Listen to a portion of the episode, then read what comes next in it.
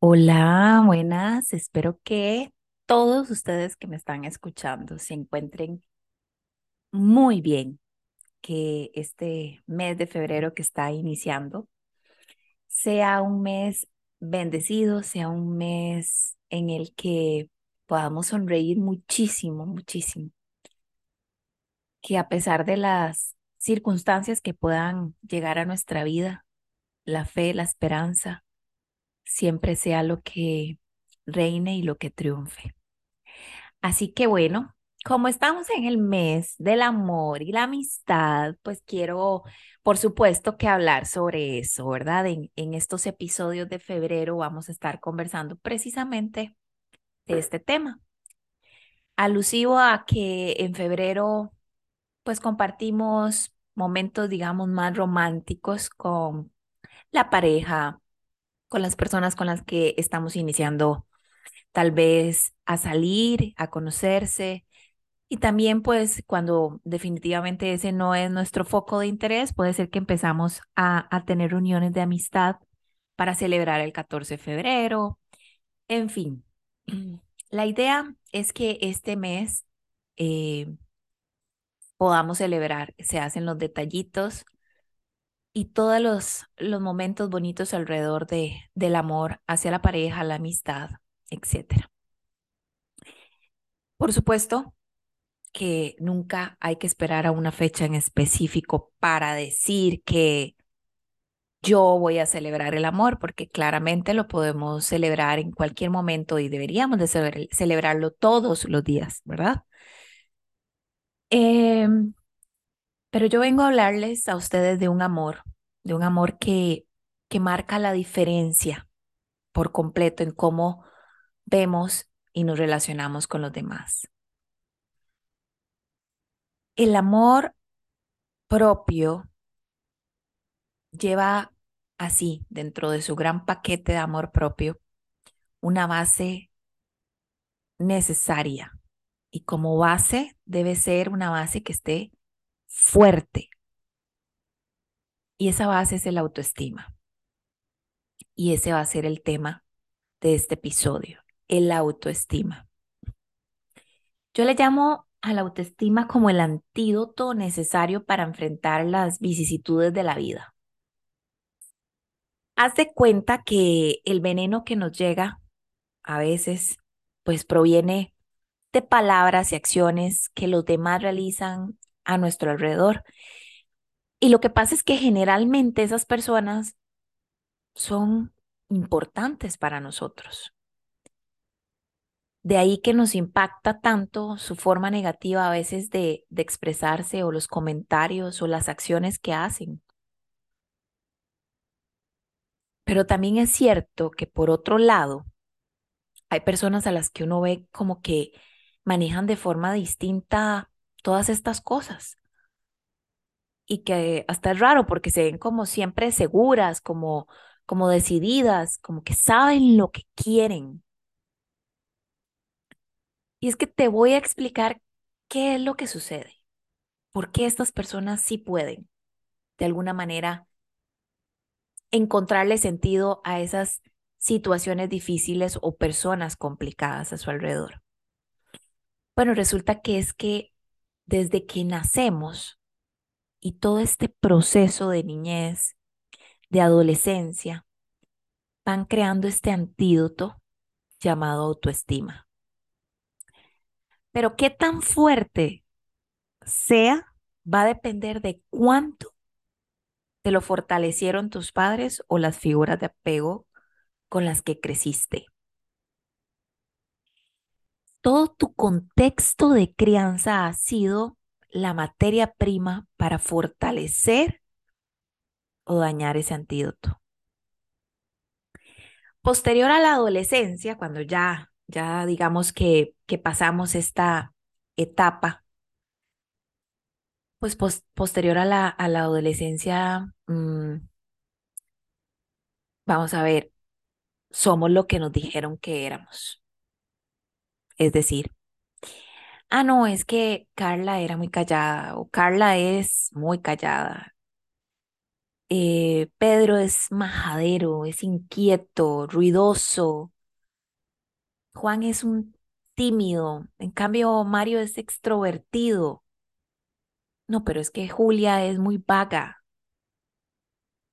Sofía es muy inteligente y Marta es muy ordenada, etcétera. O sea, cualquier cantidad de adjetivos que nos eh, colocaron de etiquetas sobre nuestra forma de ser o sobre nuestra personalidad.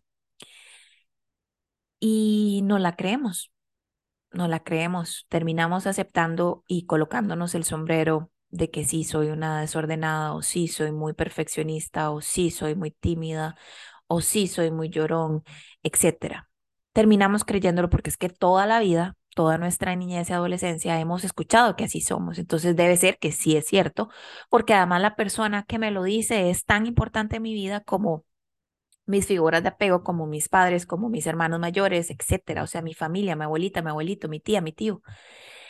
Y entonces termino creyendo que sí, que efectivamente así soy y como lo creo, lo siento y como lo siento, lo actúo.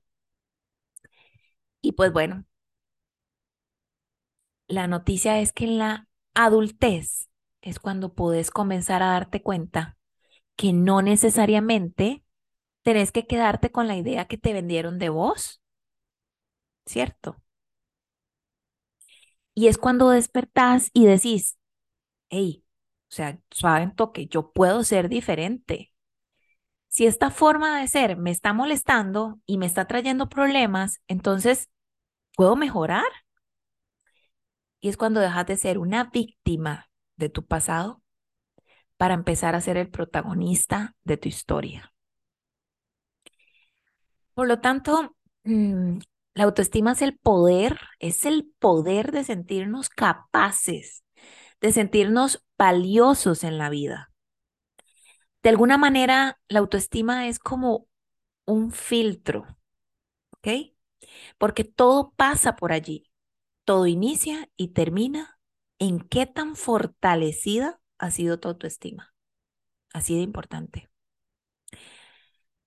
Solo así sabremos si tenés un antídoto realmente curador, sanador, libertador o por el contrario es una cosa inerte o deficiente.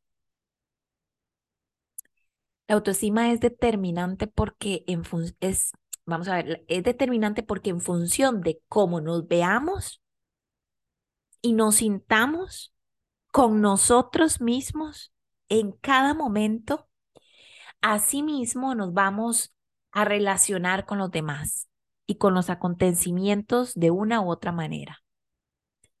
Porque yo puedo ser ante los ojos de los demás una mujer espectacular, pero si yo no me lo creo y si yo tengo completamente una percepción súper diferente, la que va a valer es la que yo me creo, la que yo estoy sintiendo. Y si yo me lo creo, lo siento, lo actúo. Entonces, ¿por qué significa tanto eh, el hecho de valorar nuestra capacidad? Bueno, es porque al tener claro nuestras capacidades, nuestras habilidades y nos enfocamos en ellas, nos vamos a ir haciendo expertos en la materia. Porque ahí está todo nuestro potencial que nos podrá ayudar a superar todas las dificultades o cambios que se dan en la vida. Porque eso sí es inevitable. Entonces, centrarnos en nuestras habilidades, en mis capacidades, nos ayuda a conseguir objetivos nuevos, deseos cumplidos y retos alcanzados. Poder cumplir aquellos sueños de vida, obviamente que sean completamente realistas. Esto será un antídoto perfecto para poder relacionarme mejor con los demás, porque me siento capaz de lograr lo que yo me propongo. Y eso fortalece en demasía la autoestima. Entonces, puede ser que lleguen personas, sí, hirientes, porque de, todo hay, claramente.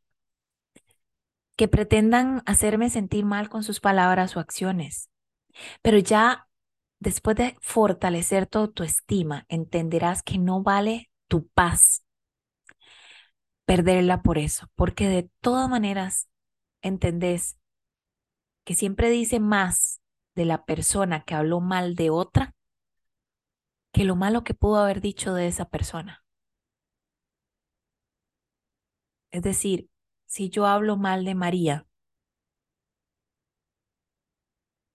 va a decir más mi acto de hablar mal de la otra persona que lo malo que pude haber dicho de María.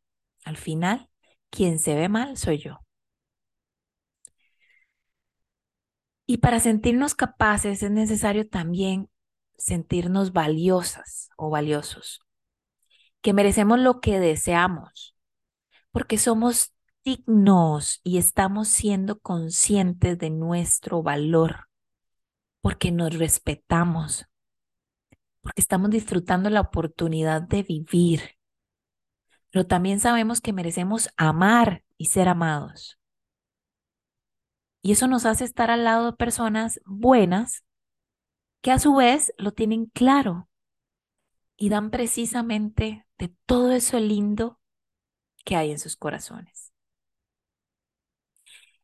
Si con algo quiero que te quedes después de escuchar este episodio, es que por favor trabajes tu autoestima, que hagas todo lo que esté a tu alcance para trabajar tu autoestima, para fortalecerla, para que ese antídoto esté potente. Y ya no haya alguna situación o persona que te haga dudar de vos, que te haga sentir menos, que te haga sentir mal con vos, dudosa o dudoso, inseguro o insegura, temeroso o temerosa, que ya no no esté tu autoestima como un vaivén en manos de otro o de otra,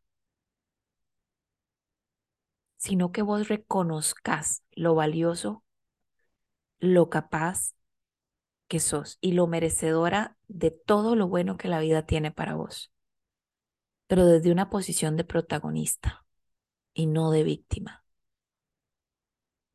Y te aseguro que si fortaleces tu autoestima, la forma en que ves a los demás y la forma en que te relacionas con los demás va a cambiar para bien. Ok, eso ha sido el episodio de hoy. Espero que estas palabras hayan quedado en sus corazones y puedan generar acciones para iniciar con cambios que vayan encaminados a fortalecer tu autoestima.